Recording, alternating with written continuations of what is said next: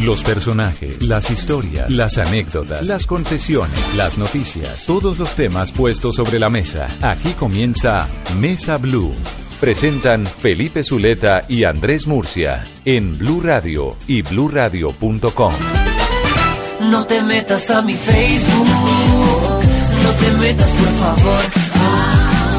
Cada vez que tengo un inbox, me provoca por el close, close. No metas por favor. Cuando escribas melodramas, no me lo hagas por el wall, wall, wall, wall, wall, wall, wall. Tengan ustedes muy buenas tardes, bienvenidos a Mesa Blue. Arranca hoy un nuevo mes, septiembre. Esperamos que estén eh, pasando una tarde agradable y por supuesto saludamos a nuestros amigos de Bogotá, Medellín, Cali, Barranquilla, Neiva y Villavicencio. Hemos decidido cambiar esta semana un poco el tema, no meternos en el tema político, no meternos en el tema de paro, eh, porque fue una semana dura para el país, para los oyentes, para quienes ejercemos el periodismo. En general, fue una semana difícil. Por eso, hoy eh, invité a Mesa Blue a dos expertos y tendremos uno tercero eh, adicional en todo el tema de redes sociales. ¿Qué pasa en las redes sociales? ¿Cómo se mueven las redes sociales? ¿Qué se proyecta en las redes sociales? Los odios, los sentimientos, las pasiones, cómo crecen las redes sociales, eh, por qué se han vuelto tan importantes. En fin, ese es un tema absolutamente interminable. Eh, tengo acá a Carlos García. Carlos García es el editor general de varias empresas que tienen medios de comunicación. Carlos, ¿qué hubo? Felipe, buenas, buenas tardes eh, y saludo a todos los oyentes de Blue Radio. Bueno, y bienvenido. Y por supuesto está Andrés Murcia. Andrés es la persona encargada de conectarse, de contactarse con ustedes diariamente por más de 10 horas a través de nuestro Twitter, de nuestro, nuestro Twitter de arroba Blue Radio Co. Él es, conjuntamente con un grupo de muchachos, todos jóvenes, profesionales, eh, quien recibe lo de ustedes, quien retuitea, quien les pone los temas, es la persona que conversa con todos aquellos que tienen Twitter, con casi los 350 mil amigos que nos acompañan a diario. ¿Qué hubo, Andrés? Buenos días, Felipe. Eh, chévere poder ahora contactarnos con ellos a través de las ondas. Pues usted sabe que este es su programa, ¿no? Porque, no, interesante porque inclusive ya empieza uno como a conocerlos, a familiarizarse, ya conocemos nombres, personas, su tono. Es bien interesante que ahora el ejercicio lo hagamos desde acá. Bueno, como yo no soy un experto en redes, simplemente les voy a dejar una, la primera pregunta que, que para que la contesten al azar y ustedes dos vayan haciendo el programa. La primera pregunta es, ¿por qué se volvieron tan importantes las redes sociales? Bueno, yo creo que las redes sociales son importantes hoy en día porque es el, el espacio donde se encuentran los usuarios.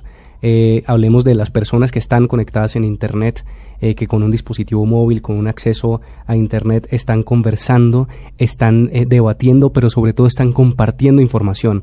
Es tan importante porque antes los medios de comunicación o, las marcas o las empresas tenían una comunicación unidireccional, donde la marca o, la em- o la- el medio le hablaba a unas masas que no tenían posibilidad de responder inmediatamente. Las redes sociales posibilitan es que hay una democratización de los medios de comunicación donde eh, estoy respondiendo inmediatamente a, una, a un comentario, a una información, donde el periodista o el medio no se las sabe todas, donde el usuario que está en los lugares de los hechos se convierte en fuente de información. Entonces lo que estamos hablando aquí es la máxima expresión de la autopista de la información, que hablaban algunos teóricos de la comunicación, que es, es, es, es ese Twitter que hoy estamos hablando y que estamos hablando precisamente de Blue Radio Co, que usa eh, Blue Radio, las plataformas sociales para comunicarse con los usuarios y para, por supuesto, recibir las impresiones que tienen de la información que habita en, en, en, nuestro medio de comunicación. Pues en mi caso, yo creo que las redes sociales lo que hacen es permitir a la gente asegurarse de que alguien los escucha, ¿no? Y esa es la experiencia que tenemos en Blue Radio Co. Y eh, la gente, la gente escribe y debe, y es lo que tratamos de transmitirle todo el tiempo, tiene la certeza de que los estamos escuchando. Ustedes que nos escriben a través de nuestras diferentes redes sociales, arroba Blue Radio Co en Twitter, eh, Blue Radio Colombia en Facebook, Blue Radio Colombia en Google Plus, deben tener la certeza de que los estamos escuchando. A veces intentamos que sea de la manera más rápida posible. A veces nos tardamos un poco por la gran cantidad de mensajes que recibimos, pero entonces las redes sociales son importantes para los medios de comunicación porque le transmiten a la gente la sensación de que sus preocupaciones, sus denuncias están siendo escuchadas. Antes eh, la carta había que ir al correo, postearla, esperar que llegara y a la final sin una respuesta física porque quizás el medio no tenía la oportunidad de responder.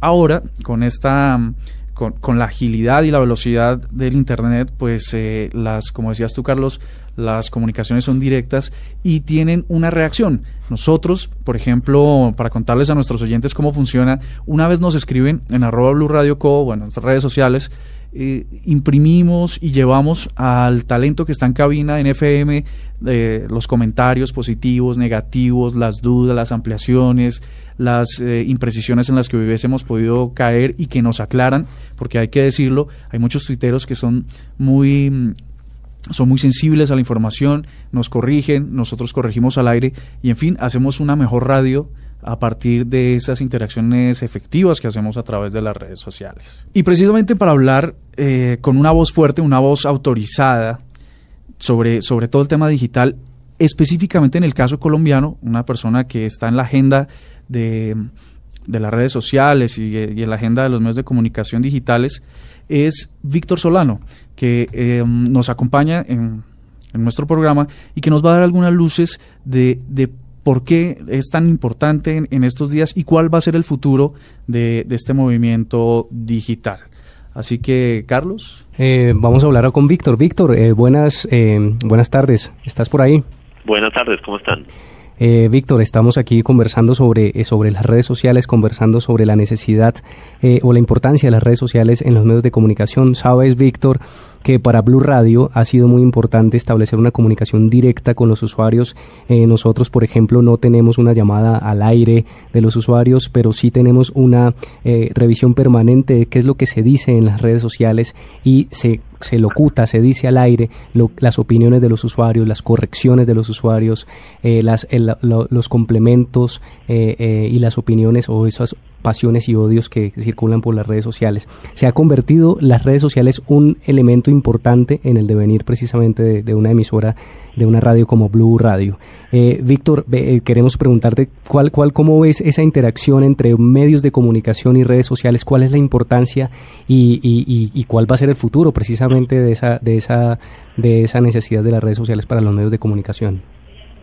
Bueno, eh, Carlos, yo creo que eh, fundamentalmente lo que hemos visto es que los ciudadanos están dando una muestra de que se puede participar en las redes sociales, de que la inmediatez, por ejemplo, es una apuesta en la que los ciudadanos tienen mucho que hacer, mucho potencial, eh, y obviamente los medios de comunicación pues no pueden caer en la tentación de tratar de competir en la inmediatez, siempre en un lugar del en el lugar de las noticias, pues un medio no puede disponer de tener un corresponsal eh, permanente en una calle determinada, mientras que el ciudadano sí está transitando, tiene su móvil, es testigo de los hechos y los comparte a través de sus plataformas digitales. A los medios ahora les compete más es quizás la curaduría de información, precisamente de una gran cantidad de contenidos que están subiéndose a la red por parte de los ciudadanos, que lo hacen eh, a veces con buenas intenciones, otras no tanto, pero sobre todo sin un rigor periodístico. Entonces a los medios les compete es definir cuáles de esos contenidos son pertinentes, quienes van empezando a gestarse una, una mayor credibilidad y por supuesto incorporar toda la dimensión del análisis eh, y de opiniones eh, autorizadas desde los distintos campos disciplinares. Entonces yo creo que va a ser una lo que viene ahora es precisamente poder decantar muchísimo más eh, todo ese mar de contenidos y, y seguir viendo al, al, ciudadano no como alguien que opina, sino como alguien que es un prosumidor, que consume y produce contenidos en tiempo real y a veces, a veces, mejor que los mismos medios.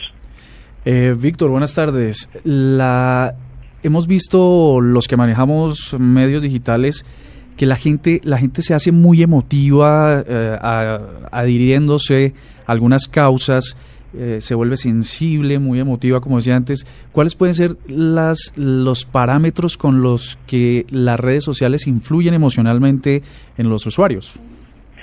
Eh, indudable es una, una muy buena observación. Yo creo que los, los ciudadanos han encontrado que gracias a las, a las plataformas digitales, los medios, esos nuevos medios ahora les pertenecen y por lo tanto esa misma ah, conciencia eh, produce una emoción sobre la posibilidad de compartir opiniones, ideas, sueños, frustraciones, todo en tiempo real y sin mayor ah, eh, ejercicio de la, de la intermediación, sin, ah, sin preocuparse por ser políticamente correcto. Entonces yo creo que esto ha ayudado eh, desde una perspectiva positiva a que se adhieran a causas que encuentran justas hacia expresar precisamente solidaridad hacia, ciertas iniciativas y también, por supuesto, a criticar a los poderes, a criticar a la institucionalidad. Yo creo que eso es, pues, es bastante positivo.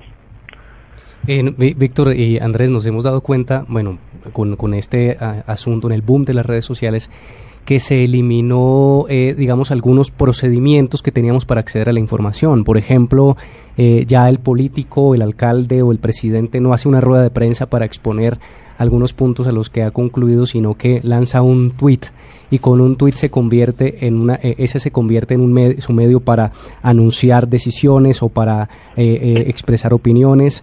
lo que hemos, nos que hemos dado cuenta es que en efecto para personajes públicos, para personajes políticos, se eliminó esa, esa, esa forma de comunicarse antigua que teníamos los periodistas con ellos y ellos se en su propio medio de comunicación.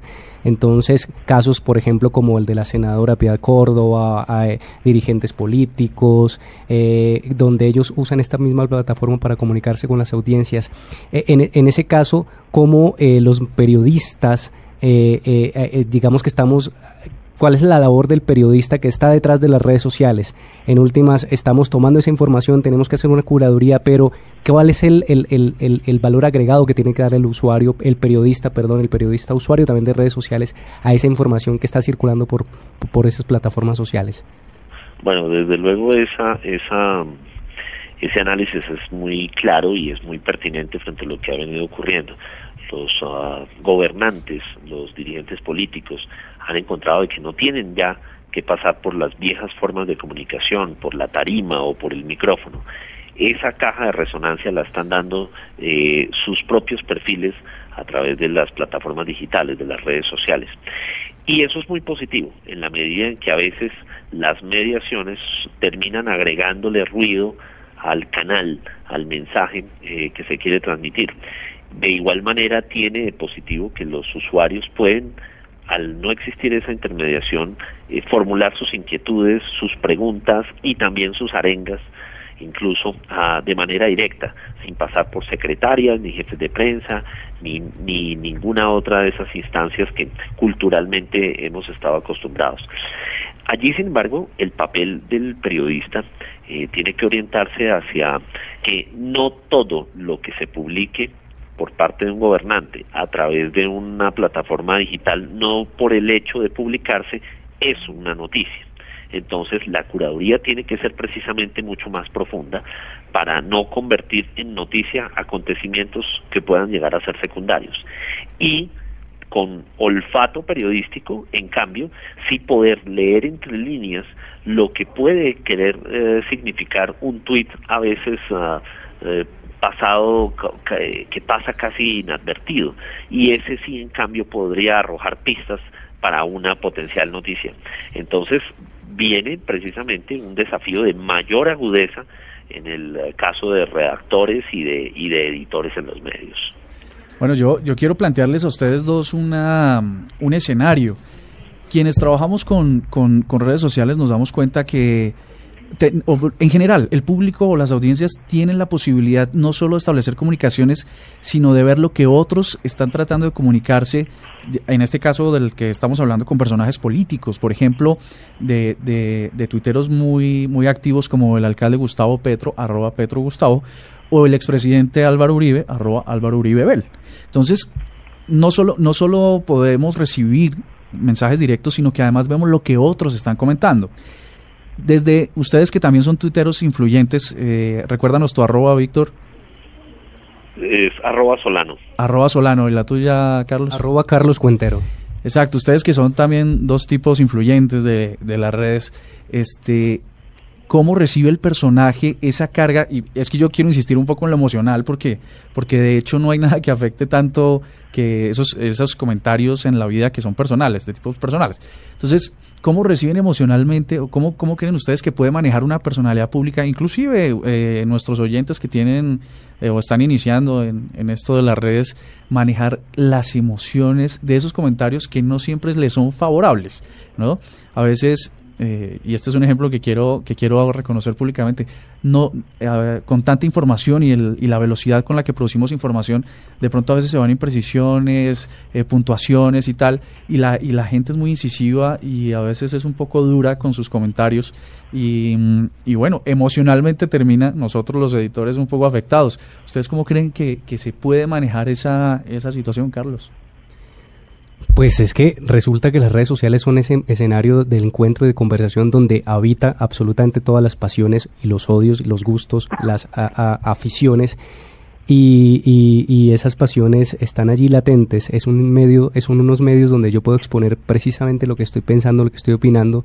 Y yo como tuitero lo que he logrado, lo que he pensado siempre es, lo que he procurado es pensar antes de, de tuitear. Claro que a veces en efecto se me ha ido. Es que es muy uno, rápido, uno, ¿no? Todo sí, pasa sí, muy velozmente. Se me, se me ha ido y reconozco que he tenido que retroceder eh, eh, por, por cuidado, cuidado mismo de mi trabajo, por cuidado mismo de mi persona, de mi familia. Entonces, eh, eh lo que estamos llamados es a pensar antes de actuar, porque un, un tweet, así yo, yo tenga 100 seguidores, pues seguramente no solamente lo van a ver esos 100 seguidores, sino muchas personas más por, por el fenómeno de la, de la amplificación y eh, las pasiones que yo pueda tener en tono personal. no debo tener mucho cuidado al trasladarlas a las redes sociales, porque las redes sociales allí es el entorno de lo público y lo que yo publique allí es absolutamente dominio público y debo tener certeza de lo que estoy diciendo. Y más cuando soy periodista. Eh, digamos que aquí por ejemplo en los medios para los que yo trabajo hemos logrado eh, tener, llegar a unos acuerdos. Entonces a los periodistas se les dice se les recomienda ustedes no deberían tuitear nada que no dirían al aire ¿Y usted qué no diría al aire? Una información no confirmada, un chisme, un rumor eh, eh, o, o, un insulto. Entonces hay que cuidarse absolutamente de lo que pasa allí y las pasiones hay que lograr controlarlas. En ocasiones es complicado porque en el árbol, por ejemplo, de todas de las protestas o lo que sucede aquí, uno saca, sale su, con su opinión pero, pero yo creo que, que, que, antes de lanzar el tweet hay que pensar en qué repercusión de, puede tener este tweet y eh, si lo que estoy diciendo allí tiene argumentos o no tiene argumentos. Por muy opinión que sea, yo tengo que tener claro que lo que estoy diciendo allí no voy a afectar a alguien o a algunas personas y ser muy coherente con lo que estoy diciendo. Víctor. Bueno, creo que eh, con, la, con la muy clara intervención de Carlos queda muy poco que decir. Yo adhiero plenamente a esa necesidad de que, de que es muy difícil borrar la, la frontera entre el periodista y el medio. Y a mí me parece un poco a veces cándidos uh, los uh, ingenuos, digamos que uno ponga como periodista el disclaimer en la biografía. Bueno, mis opiniones sí. no comprometen al medio Sí, eso, eso, eso, trabajo. eso, es, eso es, una, es un mensaje recurrente, ¿no? Son los, los perfiles mantienen siempre esas, esas, esas, entre comillas, ¿no? Porque a la final no se salvan de nada, ¿no? Sí, no, y, y es legítimo, es legítimo que el, el, el, periodista a través de su perfil en Twitter o de cualquier otra presencia en redes sociales pueda expresar opiniones distintas a las, a las que emite el medio para el cual trabaja. Pero, precisamente, para la audiencia, eso es invisible, esa frontera es invisible. Eh, cualquiera, cualquier usuario va a decir, ah, fulano de tal, el que trabaja en tal medio, dijo esto. No importa si lo dijo desde su plataforma personal. Entonces yo coincido con la, con la recomendación que hace, que hace Carlos de, ¿diría usted eso mismo al aire? y esa me parece que es una pista muy clara para los medios sobre para los periodistas perdón sobre cómo proceder con su reputación online es decir la reputación es algo que se construye en eh, años la, y, se destruye en segundos. Entonces hay, uno tiene que ser coherente con lo que digo, lo que pienso, lo que hago y lo que siento, que es un poco como esa, esa mirada árabe, el saludo árabe, que, que, invita siempre a la coherencia. Y en las redes sociales, en todas mis participaciones públicas, yo debo tener coherencia en esas cuatro dimensiones. Entonces, pues eh, es muy difícil zafarse de la, de la emoción eh, y adicionalmente a los periodistas, pues claro, como decía Carlos, se lo cobran supremamente duro cualquier error. Inclusive aquellos que no ejercemos periodismo en medios masivos y tenemos algún tipo de notoriedad, pues también nos cobran cinco veces más caro cualquier error. Entonces tenemos la, la, la necesidad de ser absolutamente más responsables, ¿no? Bueno, yo, yo les, les quiero compartir una experiencia. Felipe había sido claro en, no mencionar el tema del paro, pero no es ajeno al tema digital. Y quiero traerles a, a, esta discusión dos, dos eventos muy importantes. El primero es el efecto de, la, de las redes sociales para nuestros oyentes que de pronto no, no están muy metidos dentro de la onda digital.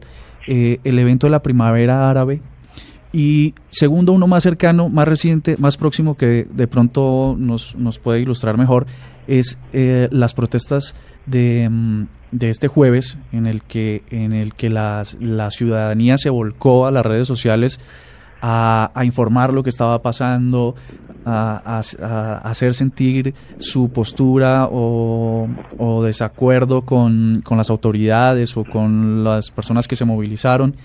Y ese efecto, ese efecto en masa, el que sirve para informar o que sirve para eh, sentar una postura, ¿cuál es el fondo? ¿Cuál es el, el, alcance que tienen las redes sociales? Positivos, negativos, contras.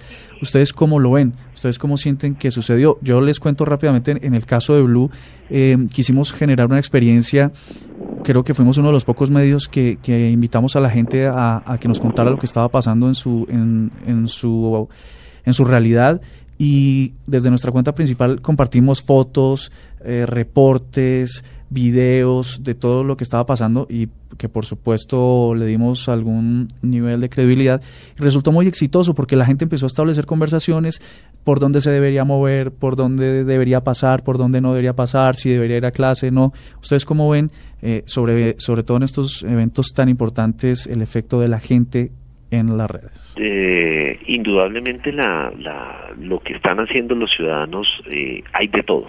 Podemos encontrar la fauna más variopinta eh, entre quienes están tratando de, de incorporarle anarquía a todo el, procedimiento, a lo que ha venido ocurriendo con, por ejemplo, el tema del paro horario nacional y quienes han buscado precisamente eh, perseguir soluciones eh, y estar incluso con posiciones eh, de centro. esto, esto es fundamental que esto ocurra y, y precisamente las, las, las revoluciones pasan ahora, transitan por las redes sociales porque son plataformas de conversación y de acuerdos a veces y de divergencias también muchísimas veces. Entonces me parece muy positivo que esto ocurra, sencillamente la expresión de la ciudadanía que lo habría hecho con redes sociales o lo, haría, lo habría hecho con megáfonos o lo habría hecho escribiendo en, en las cavernas. Entonces eh, los, los medios sencillamente van a ser instrumentos para eh, la expresión de eh, de, la, de la comunicación y de las ideas en situaciones eh, como estas que, que, pues obviamente nos han retado a, nuestra inteligencia, nos han retado la cordura, la prudencia y, y las emociones mismas. Yo, yo coincido con Víctor y les quiero contar también, por ejemplo, que yo estuve eh, cubriendo como periodista las protestas en la Plaza de Sol en Madrid, con donde inició todo el movimiento los indignados. Y precisamente lo que yo he logrado analizar allí es que los medios o las redes sociales e Internet lo que posibilitaban era una agilidad o una rapidez, una inmediatez el, en, compartir esa, esa información o esa indignación que se hiciera colectiva prácticamente. En otros momentos de la historia quizá nos hubiéramos tardado un poco en congregarnos. Ahora con un tweet o con un post en Facebook nos encontramos en la esquina, en la plaza, en la Plaza Sol en este caso, y se logró concentraciones absolutamente eh, eh, em, pues admirables. Eh, lo, que pudo, lo que pudo suceder. Esto mismo está sucediendo en Colombia en, en distintos momentos, ¿no? No solo podemos hablar de este paro agrario, sino que cada vez más cada protesta que, que ocurre en Colombia tiene eh, un asidero precisamente en las redes sociales y allí estamos nosotros, los medios de comunicación, estamos consultando permanentemente cuáles son esas pasiones, esos odios o esas frustraciones o esas propuestas de esos usuarios inconformes, de esos usuarios indignados que están movilizando precisamente a los, a los usuarios en torno a algunas causas. Veía yo esta mañana un video en YouTube donde artistas, eh, actores, eh, cantantes están involucrándose ya al, modo ola verde en el paro eh, nacional agrario y esto también puede tener unas repercusiones bien importantes porque son esos medios los que posibilitan que se agilice esa movilización que años atrás nos hubiera costado un poco más de tiempo. Sígueme, que sigo. Sus mensajes me demuestran que son mis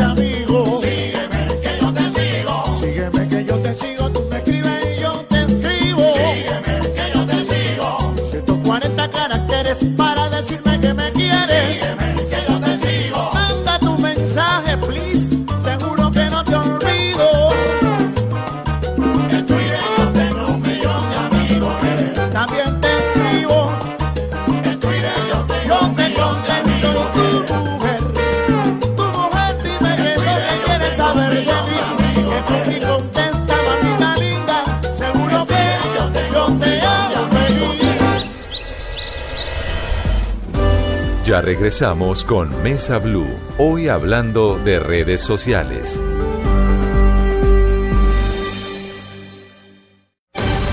Voces y sonidos de Colombia y el mundo en Blue Radio y bluradio.com, porque la verdad es de todos. Son las 2 de la tarde en punto, soy Julián Calderón Héctor y a esta hora actualizamos las noticias en Blue Radio. Ya se firmó un acuerdo entre el gobierno nacional y los indígenas que estaban en paro en el departamento de Nariño. Vamos a IPAles con más detalles que nos tiene Natalia Cabrera. Natalia, buenas tardes. Hola, ¿qué tal? Muy buenas tardes. Por supuesto, es una buena noticia para el departamento de Nariño. Se acordó ya el desbloqueo de las vías en este departamento. Los 30.000 campesinos indígenas pues estarán ya abriendo durante estas dos horas de lazos que tienen de plazo la vía principal entre Pasto e Ipiales. El ministro Fernando Carrillo aseguró que es una buena noticia no solamente para el departamento, sino también para Colombia.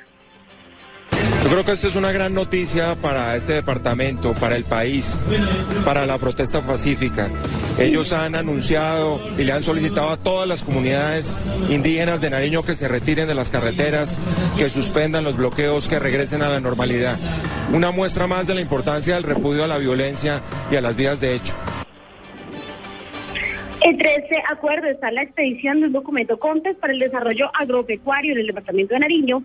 Así también el gobierno nacional se comprometió a comprar 40 mil litros de leche diarios y eh, próximamente pues serán otro tipo de proyectos agropecuarios para el desarrollo no solamente de las comunidades indígenas, sino también del agro en general. Una excelente, excelente noticia porque próximamente estará arribando también a Itiales el presidente Juan Manuel Santos para dar una última firma a este acuerdo que pone fin a 14 días de paro en el departamento de Nariño.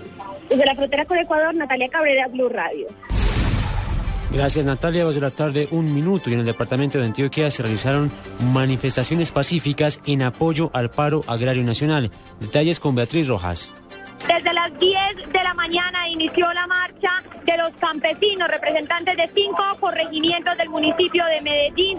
Son agricultores, cultivadores de legumbres, quienes hoy se unen al paro nacional. ¿Cuál es su nombre? Mi nombre es Álvaro Vázquez Cano, representante de los campesinos del municipio de Medellín. Don Álvaro, ¿cuáles son las peticiones de ustedes? Nosotros le exigimos al gobierno nacional y al, y al municipio de Medellín ser incluidos en los planes de desarrollo como el plan de ordenamiento territorial, el cual nos tiene totalmente invisibilizados.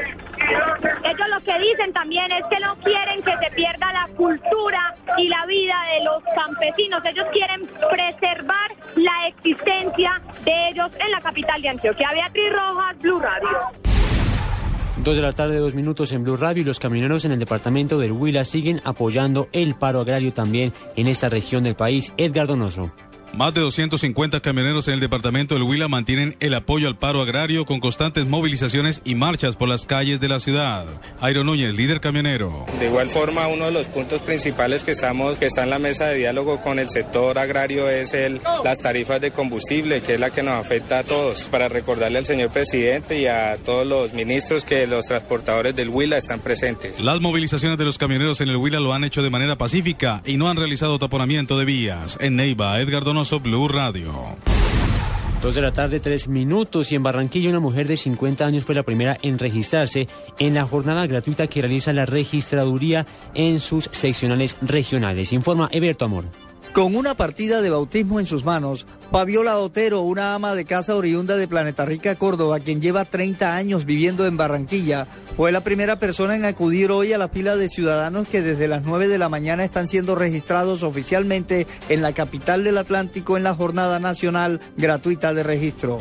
Ella confía en que por fin se le tenga en cuenta como colombiana con derechos. Porque necesito el registro civil. Como en ese tiempo no había registro civil, sino partida de bautismo. Ya tenía la oportunidad y ahora es que me decidí a hacerlo. Al igual que Fabiola, llegaron a la fila Saidi Altamar y Marlon Ortega, residentes en el barrio del Bosque, padres de la pequeña Michelle de apenas 20 días de nacida. Hay mm, muchas personas que en el día de semana no podemos, entonces el domingo ya como que no trabajan y es, bueno, vamos a aprovechar la ocasión. En Barranquilla hoy estarán habilitados hasta las 4 de la tarde cinco puntos de atención de la Registraduría Nacional. En Barranquilla, Eberto Amor Beltrán, Blue Radio. Dos de la tarde, cuatro minutos. En información internacional, al menos nueve soldados pakistaníes murieron cuando una bomba al lado del camino detonó al paso de la caravana del ejército que se desplazaba por la atribulada región de Waziristán del Norte, cerca de la frontera entre Pakistán y Afganistán, según fuentes oficiales.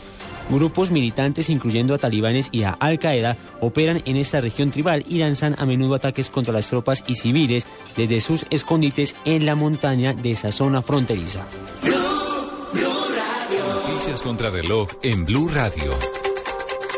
Dos de la tarde, cinco minutos, noticia en desarrollo. El director del Instituto Nacional de Medicina Legal, Carlos Eduardo Valdés, indicó que los jóvenes que murieron durante los disturbios en las localidades de Suba y Engativá recibieron un impacto de bala en la cabeza, lo que les causó la muerte. La cifra, una mujer muere en India cada hora en crímenes relacionados a violencia de género, según un informe publicado recientemente por la Oficina Nacional de Crímenes de ese país. Y quedamos atentos porque con una Eucaristía presidida por el cardenal Rubén Salazar Gómez, presidente de la Conferencia Episcopal Colombiana, se dará cierre a la clausura de la tercera versión de Expo Católica 2013 organizado por esta conferencia. Dos de la tarde, cinco minutos, ampliación de estas noticias y otras en www.bluradio.com. Continúen en Mesa Blue. En Blue Radio continuamos hablando de redes sociales en Mesa Blue.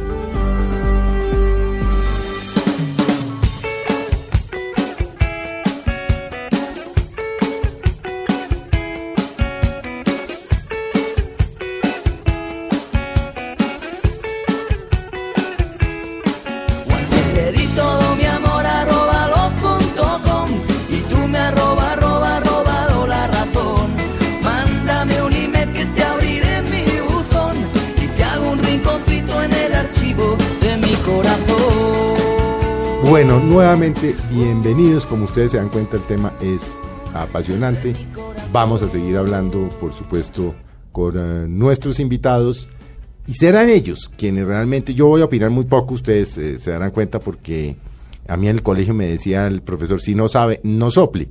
Y este es un tema que yo literalmente desconozco. Eh, yo quisiera compartirles aquí uno de mis, una de mis preocupaciones, Víctor y, Andrés y Felipe, y es que qué hacer con el error, porque la inmediatez que, que, que propone las redes sociales posibilitan precisamente muchísimos errores. No solamente errores de tipeo, de redacción, errores de ortografía que, que son realmente pues, pues graves, pero hay por el otros que nos dan durísimo, y nos dan muy duro, pero también errores eh, de precisión, ¿no? O errores de confundir la cuenta personal con la cuenta del medio o la cuenta Ese, de la marca. ese sí que es común, ¿no? Hay muchos casos famosos de... Es, de- es- es muy común. Yo trabajaba en un medio de comunicación eh, antes de trabajar aquí donde estoy eh, y, y estaba yo en unas liberaciones de secuestrados por allá en, en Florencia, en el aeropuerto.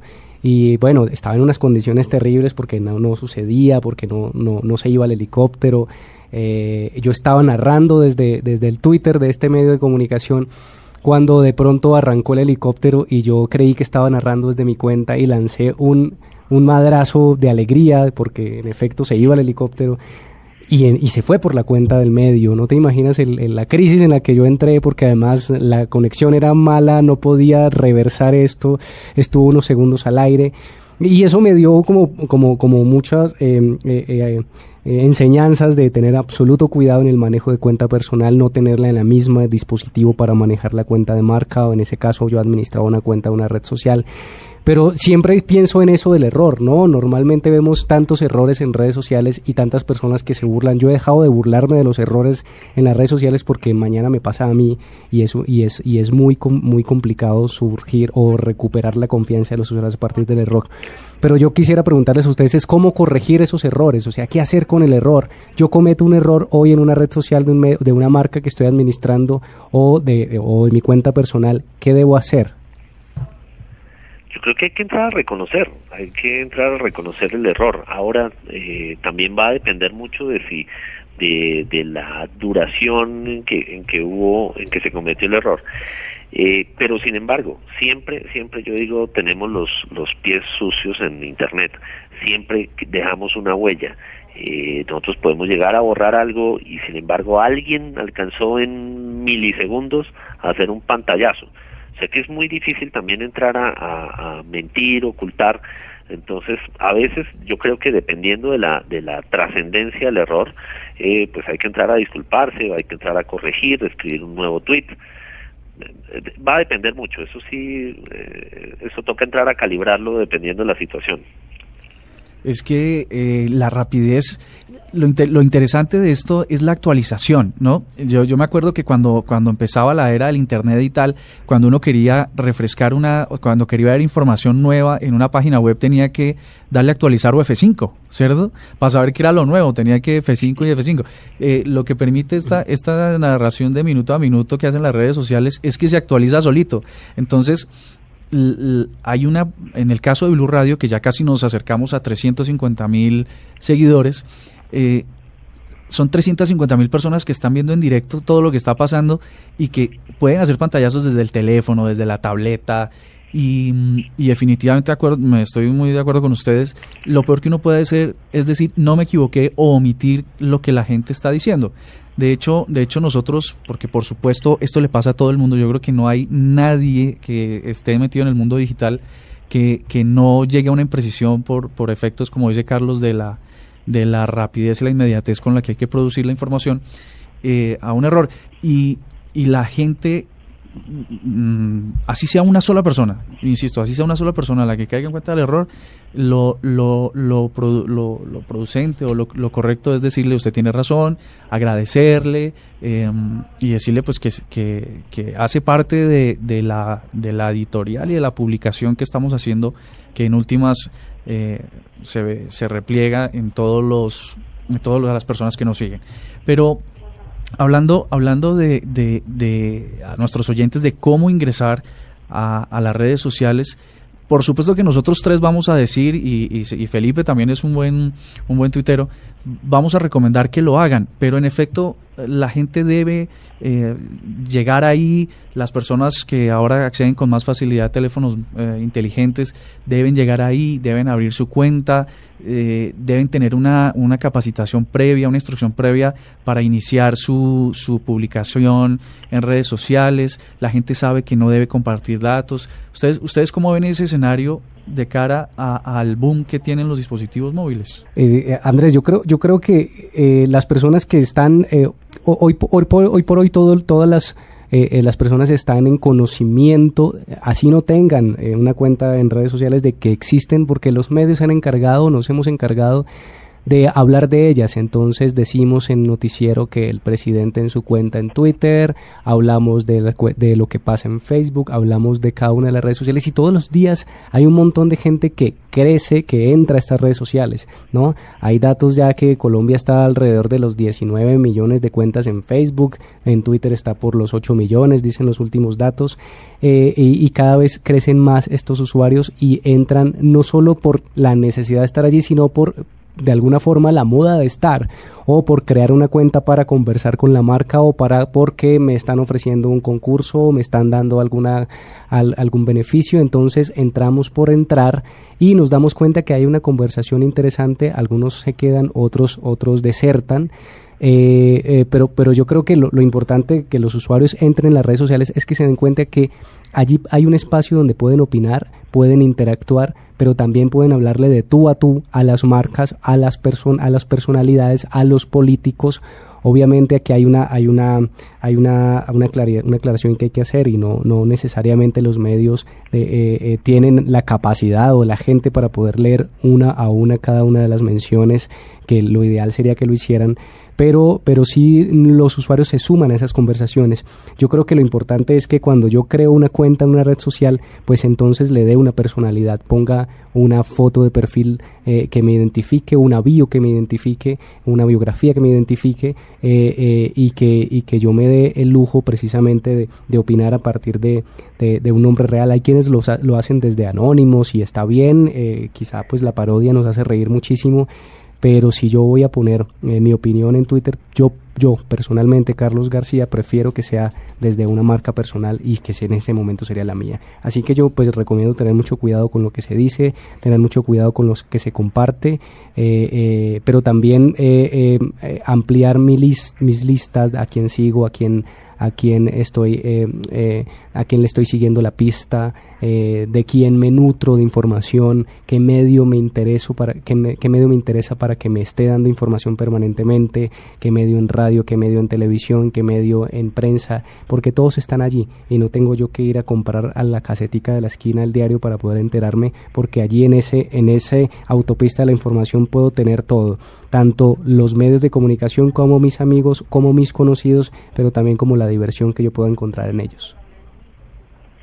Muy, muy de acuerdo. La, la, la, yo creo que eh, precisamente cuando empezaban las redes sociales, inclusive un poquito antes, desde la esfera de los blogs, eh, tener un seudónimo parecía como cool, parecía como más chévere, pero ahora justamente hay invitaciones a que la gente cree su propia marca personal a que los contenidos que comparten redes sociales incluso podrían ayudarle a conseguir empleo o a, no sé, a gestarse una reputación ante un mercado en determinada disciplina.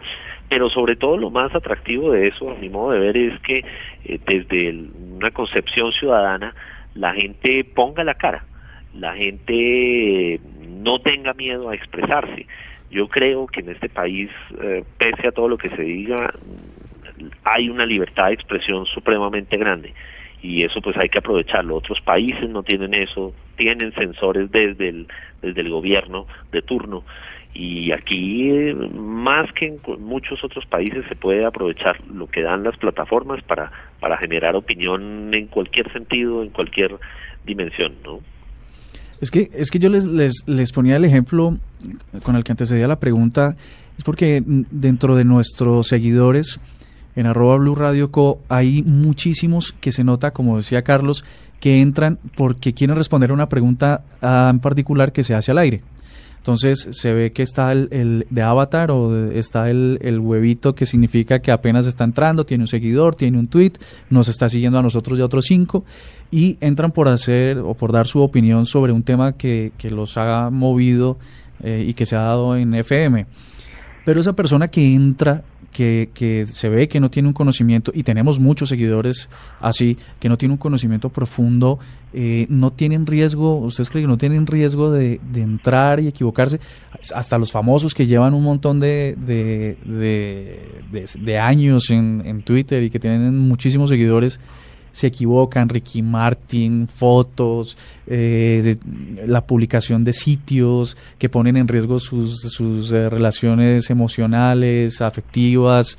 Eh, bueno, hay un montón, hay un montón de riesgos y sería chévere contarle a, a, nuestros oyentes cuáles son esos riesgos o esa exposición que también podrían tener en las redes sociales. No sé ustedes si tienen algunos ejemplos que pudiéramos, que pudiéramos presentarles. No, pues yo creo que yo creo que los riesgos, eh, eh, de todas formas, yo creo que la, la, experiencia de estar en las redes sociales va haciendo la prudencia, ¿no? Eh, eh yo, si soy nuevo, precisamente, pues puedo cometer algunas em, eh, imprudencias, pero cuando ya yo llevo una, una, experiencia en ella, pues puedo aprender de esa experiencia. Eh, por ejemplo, em, personas que han puesto su número de teléfono en un tweet, en un post, y pues luego han tenido que cambiar de número de teléfono porque la gente los llama no solamente porque sí, pero sino para molestarles la vida. Entonces, cosas como esas, o por ejemplo poner una cuenta bancaria, em, eh, quizá, quizá eh, uno en la interacción con las redes sociales va, va, va, entendiendo qué me, qué me conviene y qué no. Por ejemplo, yo les, yo les confieso que a mí me da miedo usar Foursquare. Sí, a mí me da miedo, pues porque pues eh, eh, yo durante pero, pero expliquémosle a nuestros oyentes qué es, qué es Foursquare. Ok, Foursquare es una red social donde usted le está diciendo a sus amigos o conocidos o seguidores dónde está. Entonces usted se chequea, le llaman, usted se chequea o se, eh, se registra en el lugar donde está. Entonces estoy en el bar de Don Juan en la esquina tal, de calle tal con calle tal, exactamente. Entonces es una geolocalización que le llaman ahora y a mí me daba miedo y me sigue dando miedo y no lo uso porque, porque pues en mi actividad, en mi trabajo como periodista tuve muchos problemas de, de amenazas y, bueno, y con la situación del país, a mí me da pánico decir dónde estoy. ¿cierto? Entonces, como que yo he entendido qué redes sociales son para mí y qué otras, y qué otras no son para mí. A mí me da miedo Foursquare, no sé a qué, a qué, qué otras redes sociales a ustedes les daría miedo. Yo, yo creo que, y es bastante legítima la preocupación de Carlos, por ejemplo, con el uso de una red como como, como Foursquare. Eh, yo diría que eso per se no es ni bueno ni malo. Lo, lo malo es uno no tener conciencia de las implicaciones, de los riesgos, de los alcances que tiene el uso de cada una de estas redes. Por ejemplo, a mí me gusta usar Foursquare, no tengo, no tengo problema. Y pero, pero creo que lo importante es que soy muy consciente de que cuáles podrían ser los riesgos. Ante eso tomo determinadas medidas. Por ejemplo, si yo llego a una a ciertas zonas del país, por mi trabajo me toca viajar mucho por todo el país, por distintos niveles de seguridad eh, que hay en, en, algunas regiones, pues en determinadas regiones precisamente no hago el check-in cuando estoy entrando, es decir, lo hago más bien cuando estoy saliendo. Eh, y eso pues obviamente le daría como menores posibilidades de, de, de, acción a alguien que quisiera hacer algo en mi contra. Entonces yo creo que es un, un uso con criterio de lo que del uso de cualquier red para, para precisamente saber qué se comparte y qué no. Somos esclavos de lo que publicamos. Eh, siempre, esta es muy importante esta consideración, siempre en las redes sociales alguien está pagando o paga un anunciante o pagamos nosotros pasando la tarjeta de crédito o pagamos sin hacer la transacción, sino que la moneda es la privacidad, la moneda es la información que entregamos para poder usar estas redes sociales.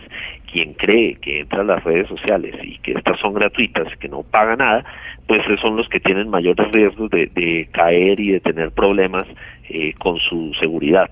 Víctor, y, cambiando un poquito drásticamente de tema y como ya entrando a la etapa final de este programa, eh, eh, yo quisiera saber tu impresión eh, como, como experto de redes, como tuitero, como influyente además, eh, sobre los medios de comunicación, cómo, cómo están usando hoy, bien o mal, o cuáles son, digamos, las buenas prácticas o las malas prácticas que están haciendo los medios de comunicación en Colombia en las redes sociales. No, yo creo que en términos generales en los últimos dos años eh, los medios de comunicación eh, han venido entendiendo mejor cómo funcionan las redes sociales, qué le pueden entregar estas en su relación eh, con los usuarios, con sus uh, audiencias. Al principio era, hubo muchísimos errores. Los, uh, los medios masivos jugaron de visitante y salían goleados en el estadio de los ciudadanos eh, donde usaban muy bien este balón que eran las herramientas y entonces el ciudadano los gambeteaba fácilmente. Creo que el error sigue siendo cuando el medio de comunicación le apuesta a ganar en inmediatez, en velocidad al ciudadano. Esa es una pelea que para mí el medio no debería dar. No, y Debe dar parece- esa de la profundización, la del análisis. Y, y es que esa Eh, pelea parece estar perdida, ¿no? Porque la inmediatez la tiene el que, el que está viendo fuera de la redacción. Exactamente. O sea, no, no imagino precisamente un corresponsal de ustedes en el Cabo de la Vela eh, llamando a las 4 de la tarde todos los días para decirles, no, jefe, no, editor, hoy no, ha- hoy no hubo tsunami. Eso es imposible. En cambio, el ciudadano sí está allí. porque es un turista o porque es un nativo o porque estaba pasando por allí casualmente. Entonces la inmediatez, no, no señores medios, no peleen ahí, eh, peleen con profundidad, peleen con curaduría. Y creo que todavía le falta más a los medios hacer cubrimiento minuto a minuto desde el lugar de los acontecimientos, no solo desde las salas de redacción. Entonces a mí me parece que allí se puede explotar muchísimo más eh, lo que puede hacer una red social por un medio de comunicación. Sí, eso está, eso pues eh, en realidad es una es una intención y una, una práctica que tratamos de ejercer todos los días los periodistas de por lo menos del servicio informativo de Blue y es eh, estar más en la calle en contacto con la gente, pero sí es un es un, un reto grande, Víctor, porque porque no hay nada más rápido que unos dedos, un teléfono móvil en el lugar de los hechos. Así ¿no? es. Pero bueno, yo, yo, como decía Carlos, entrando en la, en la recta final del programa, quisiera que de pronto le dijéramos a nuestros oyentes ah, cómo, cómo, cómo puede entrar, cómo, cómo puede hacerse a esa marca de la que ustedes han hablado y han hecho énfasis, cómo, mm, cuál es, eh, la facil, cuáles serían las facilidades para hacerlo, eh, los alcances, eh, y pues también para que hagan parte de, de esta nueva onda digital que por supuesto ya no tiene reversa, ¿no? Va cada vez a más. Bueno, pues yo, yo, yo discúlpame, Víctor, yo creo que, que pues que no todos estamos llamados a, tener una marca en redes sociales. Obviamente es una decisión, una elección personal. Es una elección absolutamente personal y de acuerdo a su actividad, ¿no? Eh, eh, pues yo no puedo exigirle a mi mamá que tenga una, una marca en las redes sociales y además, y si no quiere, ¿no? Y si, y si no es su, su, su actividad estar allí. Pero Eh, imagínate que en el caso de mi mamá quiere entrar a, a- quiere hacerse una cuenta en Twitter para escribirle a Néstor Morales. Ah, no, ¿Te puedes buenísimo, buenísimo. Solo Eh, para eso. Pero entonces no, no, no quiero, quiero decir es que es una elección absolutamente personal y que cuando yo decido entrar a una red social, pues en efecto lo hago con unos, unos intereses iniciales y posteriores. El interés inicial quizá es conversar o comunicarme con mis amigos y mis conocidos, pero luego yo voy encontrando cuál es el beneficio que yo tengo en estas redes sociales. Si por ejemplo mi actividad, si yo, mi- si yo soy periodista, por ejemplo, pues yo debo hacer periodismo de la mano con las redes sociales, con los usuarios en las redes sociales. Yo debo entender que allí hay una cantidad de fuentes de información que me ayudan en mi trabajo periodístico, que si yo estoy haciendo yo hoy un reportaje sobre un tema, pues entonces allí voy a encontrar gente que me puede ayudar, que conoce del tema incluso más que yo, para poder trabajar eh, y hacer un, un- un- un reportaje eh, eh, eh, bien construido. Pero por ejemplo, o sea, si yo tengo alguna otra actividad, yo, yo puedo sacarle jugo a eso, si yo soy médico, si yo soy abogado, si yo si yo soy estudiante, eh, eh, yo, yo tengo que intentar es ir construyendo eh, las necesidades, ir, ir de acuerdo a las, ir caminando de acuerdo a las necesidades que me proponen las redes sociales. Lo importante también es tener en cuenta aquí es que yo estoy creando con esa interacción un sello personal y que si mañana yo voy a, a pedir un trabajo en una, en una empresa, una organización, quizá quien me, me, me emplee, por ejemplo, yo soy empleador y cuando yo voy a emplear a alguna persona, yo lo estalqueo. Que es stalkear en el término eh, eh, de redes sociales? Es hurgar en su, en su vida digital. ¿Quién es esta persona? ¿Qué comparte? ¿Qué es? ¿Cómo escribe en las redes sociales? Entonces, si a mí viene una persona con una hoja de vida y quiere pedirme trabajo, por ejemplo, como community manager, lo mínimo que yo hago es hacer una revisión de su vida digital y si veo el menor eh, eh, error, por ejemplo, pues no, no, no, voy, a, no voy a intentar eh, eh, eh, guiarme por esa persona. Entonces yo voy construyendo con esa interacción, así sea modo de ocio, mi vida, mi marca personal. Yo puedo ser un, tener una cuenta donde, donde me divierto, donde comparto información de humor, pero, pero, pero fíjense que, que de acuerdo a como yo escriba, también voy a ser valorado. Y si mañana voy a ir a una empresa y si esa empresa hay una persona que sabe del mundo digital, precisamente me stalkeará y se dará cuenta que yo escribo con mala ortografía y eso va a ser un punto a mi desfavor. Sí, eh, yo, yo agregaría eso que me parece totalmente pertinente el tema del objetivo. ¿Qué objetivo tiene usted antes de crear la, la, su presencia digital? Eh, bueno, presencia digital tenemos todos, lo que pasa es que no siempre es administrada por nosotros, pero ya estamos en redes sociales desde hace rato, alguien nos nombra, alguien nombra las marcas, en fin. Pero cuando se va a crear el perfil, eh, tómese más tiempo para pensar eh, qué quiere hacer, porque la creación del perfil dura dos minutos. En cambio, el qué querer hacer es algo a lo que a veces la gente no le presta atención. Una vez que tiene definido el objetivo, ya ahí sí vienen recomendaciones prácticas. Eh, ponga una imagen, no que no que no quede precisamente el avatar que venga por por efecto en, esa respectiva red social. Eh, complete bien la biografía, el perfil, la descripción, eh, para que la gente sepa qué podría esperar de usted. Tercero, trate de, lograr una especialización en esos contenidos. Eh, en la medida en que si usted habla de todo, absolutamente todo, la gente le quedará mucho más difícil identificar cuáles son los atributos de su marca personal, sobre qué, sobre qué habla y también el tono. Eh, cuarto, conteste. Eh, no, no tenga una presencia autista esté contestando, esté conversando de estos medios sociales, de lo que se trata de, de engancharse en conversaciones y de estimular la curiosidad en, en las audiencias. Eh, y quinto, persista, tenga frecuencia en la generación de estos contenidos. Si usted lo hace una vez al mes, pues obviamente va a ser muy difícil que, que pueda crear una, una marca y, y más allá de eso, que, que puedan llegarle adicionalmente seguidores. Y remato con esa, eh, me dio pie para eso. Sexto, no se obsesione con el número de seguidores o el número de fans. Eh, esos deje que sean un accidente, el resultado de eh, generar y compartir buenos contenidos. Eso sí debe ser una preocupación en cada usuario. Sí, en realidad hay gente muy obsesionada con que el alcance depende del número de seguidores, ¿no? No tiene una relación directa. No, no, no necesariamente. Los seguidores van a llegar como una consecuencia de haber compartido buenos contenidos, de que estos sean pertinentes. Eh, si se es desde un, se quiere una personalidad seria, que estos estén atados a la coyuntura, que tengan tengan un mínimo de análisis eh, pero puede hacerse también marca desde el humor, desde el ocio, en fin, cada cual va a querer eh, construir su marca con una con una forma y un y un fondo eh, que debe estimar y debe calcular.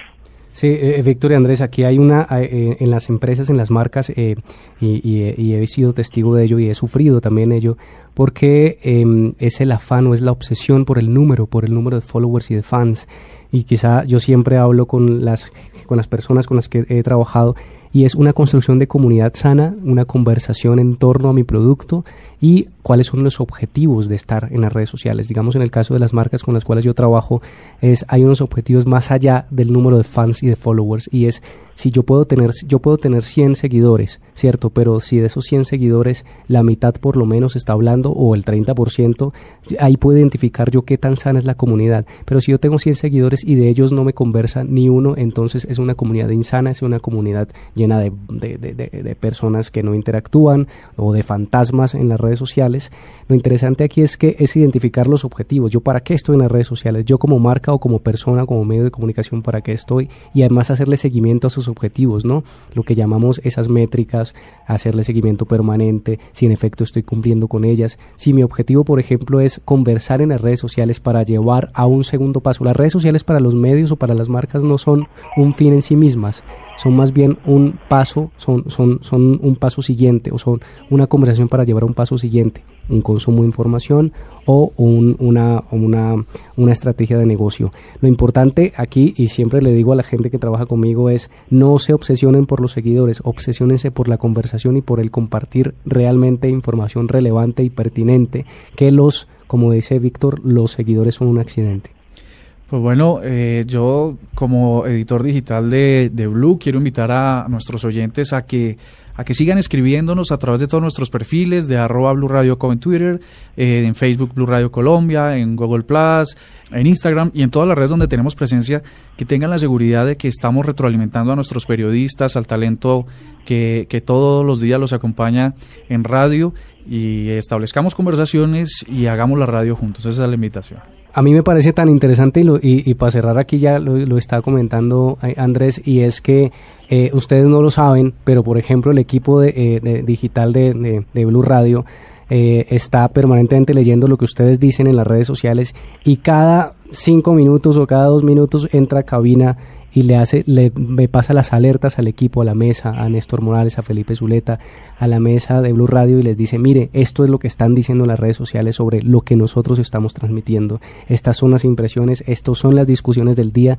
y así se toman en cuenta todo, se toma en cuenta todo lo que ustedes están diciendo, porque la agenda no está construida, la agenda se construye de la mano con los usuarios, sobre todo en los medios de comunicación. Bueno, como ustedes se dieron cuenta, estuvimos eh, con Andrés, con Carlos, con Víctor, el tema es muy interesante. Muchas gracias por haber estado con nosotros.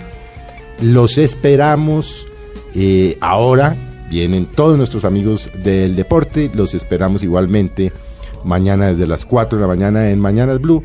Y tengan todos ustedes muy buenas tardes. Andrés y Carlos, muchas gracias por haber estado. Gracias Felipe, gracias a todos los oyentes y seguimos conectados en las redes sociales con arroba Carlos Cuentero. Andrés, muchas gracias y usted ya sabe que este es su programa. Bueno, Felipe, gracias. Y la invitación es a que arroba Blue Radio Co sea el canal de comunicación entre ustedes y nosotros, Blue Radio, la nueva alternativa, que a propósito próximamente cumplirá seis, eh, un año. Sí, gracias señor. a ustedes. El viernes será el primer año de estar eh, con eh, todos nuestros oyentes, con los miles de oyentes y con quien uno no tiene sino sentimientos de gratitud. Tengan muy buenas tardes.